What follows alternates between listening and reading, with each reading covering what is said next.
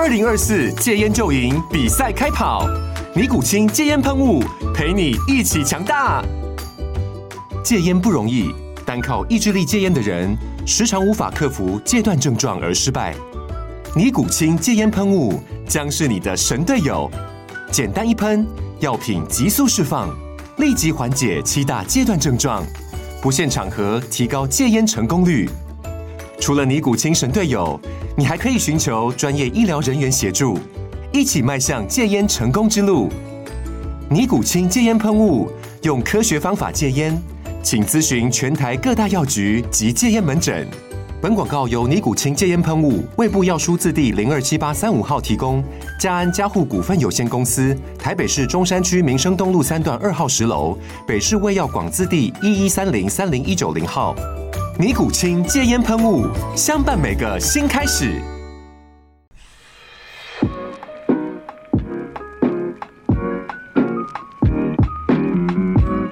各位听众，大家好，欢迎收听第一集的健身 Espresso，我是廖教练。呃，这是一个全新的单元。那为什么取名叫做 Espresso 呢？因为就是它是一些比较浓缩的、让人醒脑的一些。跟运动训练啊，或者是健身相关的小知识，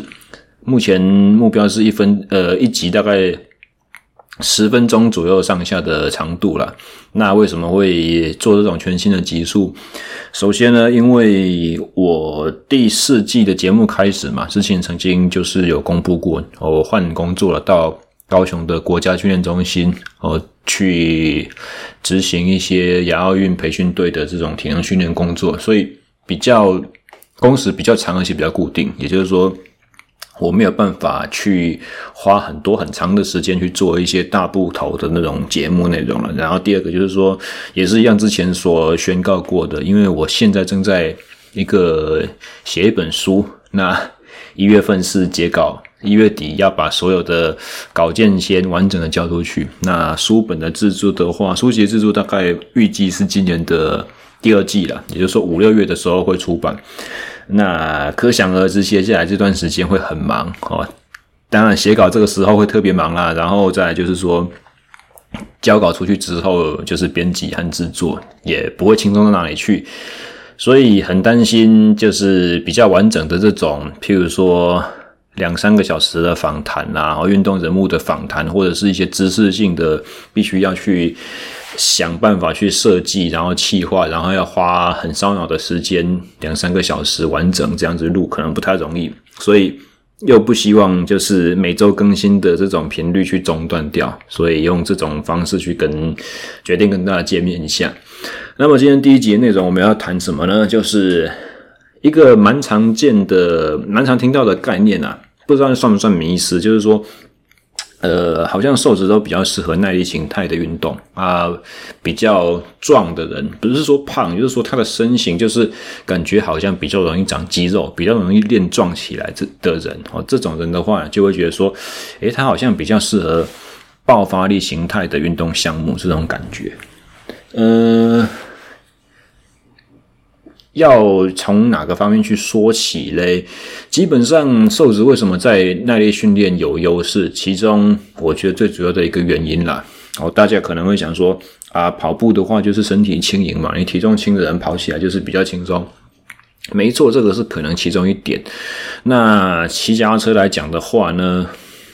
某种程度来说，你应该会觉得说，脚踏车你肌肉量大的人，输出功率应该也比较多嘛。那功率和重量相处下来，就是爬坡的能力啊。所以肌肉多一点的人，功率如果比较高的话，跟肌肉量是等比例的增长，爬坡应该要跟瘦子一样快才对。甚至是说，因为呃比较有在追自由车运动的，应该都知道说，国际自由车总会 UCI 它有规范，就是说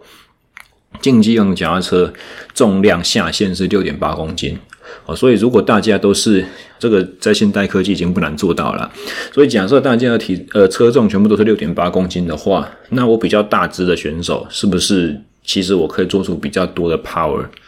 我我反而比小只的选手还要来占了优势，因为譬如说，如果是一个六十公斤的骑士来讲的话，六点八公斤就是他百分之十二三的体重。诶，我我很很很粗略的很快的心算一下，不知道对不对？但是如果是一百公斤的，讲一百公斤很夸张。如果是一个体重是七十公斤的选手，六点八就是不到他百分之十的体重，那相对来讲车重这个负担就会低的很多嘛，对不对？感觉好像比较大咖的选手，不是大咖，比较壮硕的选手，应该是会比较占优势才对，因为器材这方面它吃香嘛。但是我们刚才讲到，你忽略掉的一个因素，其实是在于体表面积，因为大家要知道，就是说。体重是跟你的身高成三次方的正比，哦，但是体表面积的话，会是跟你身高的平方成正比。怎么讲呢？也就是说，当你的身材越大的时候啊，你所可以使用的肌肉量越多，没有错。但前提是，你可以使用的散热面积也变少了。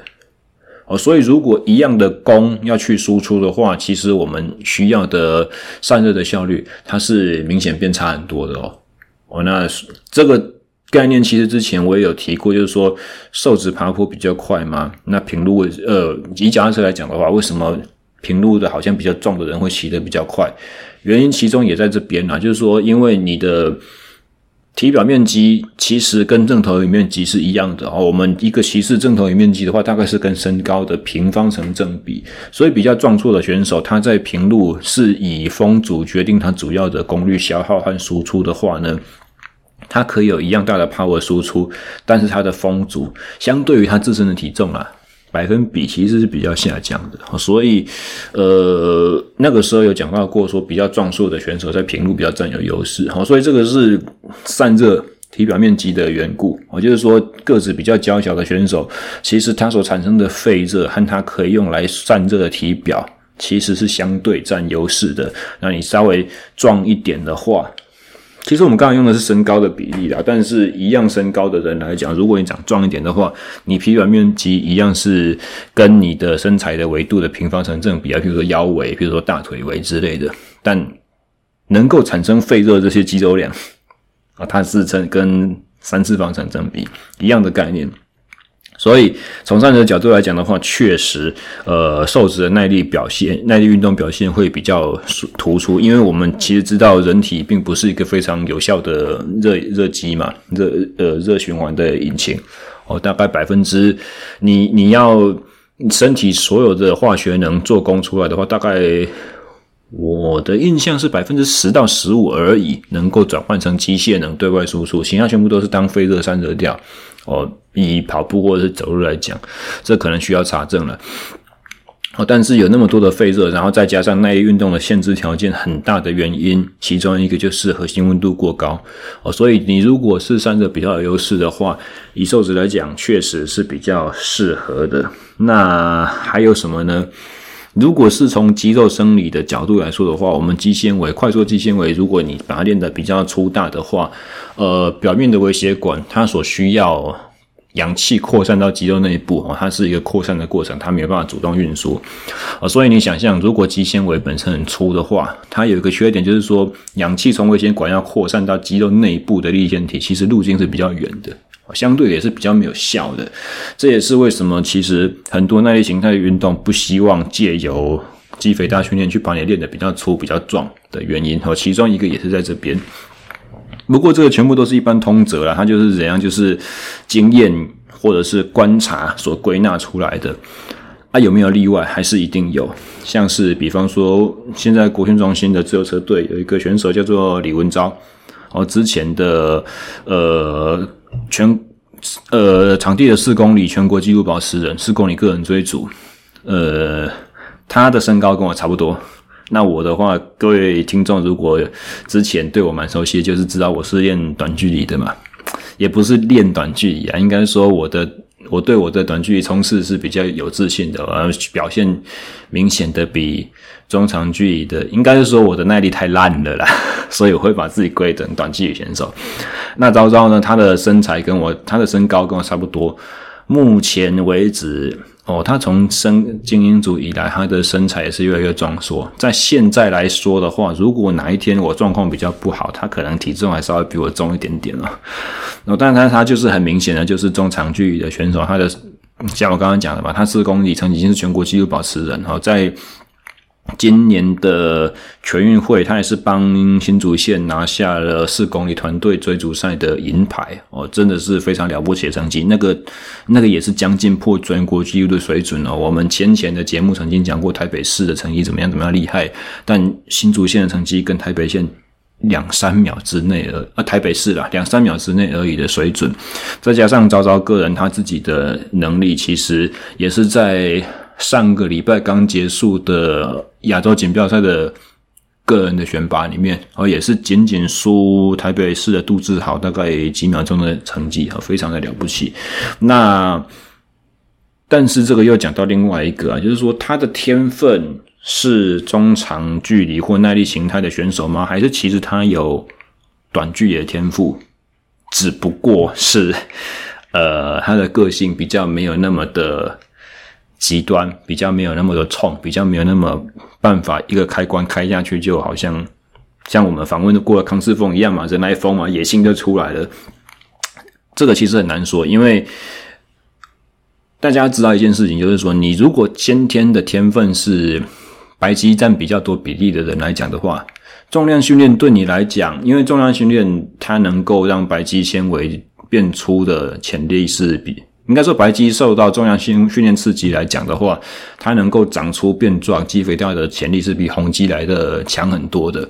哦。所以，你如果看到一个人的体质，随便练重训他就容易变壮的话，那这种人可能他先天就比较适合速度爆发力形态。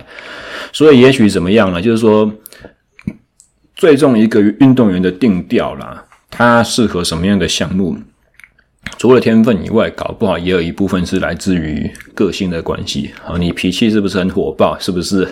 很很冲？很喜欢生气？我们前面才录了一集，说十个运动，呃，十个运动健身的问题，随便就可以让我发火嘛，对不对？也许昭昭的心态，呃，个性就是比较温和、比较和善的。他许他他比较不会跟你这样子争见胜负，或者是。拳拳到肉，他比较喜欢用个人的努力，然后是慢慢把瓦斯转大这一类型，也说不定啦，很难讲。真的要知道这种事情的唯一定调呢，就是要去做肌肉传世哈，这个差太远了。不过，简单的一个十分钟的剖析，让大家知道说为什么通常来讲，瘦子的耐力运动表现都会比较好一点点的这个背后的生理机制。那希望大家喜欢这一集的浓缩版的健身小知识，我们下期再见，大家拜拜。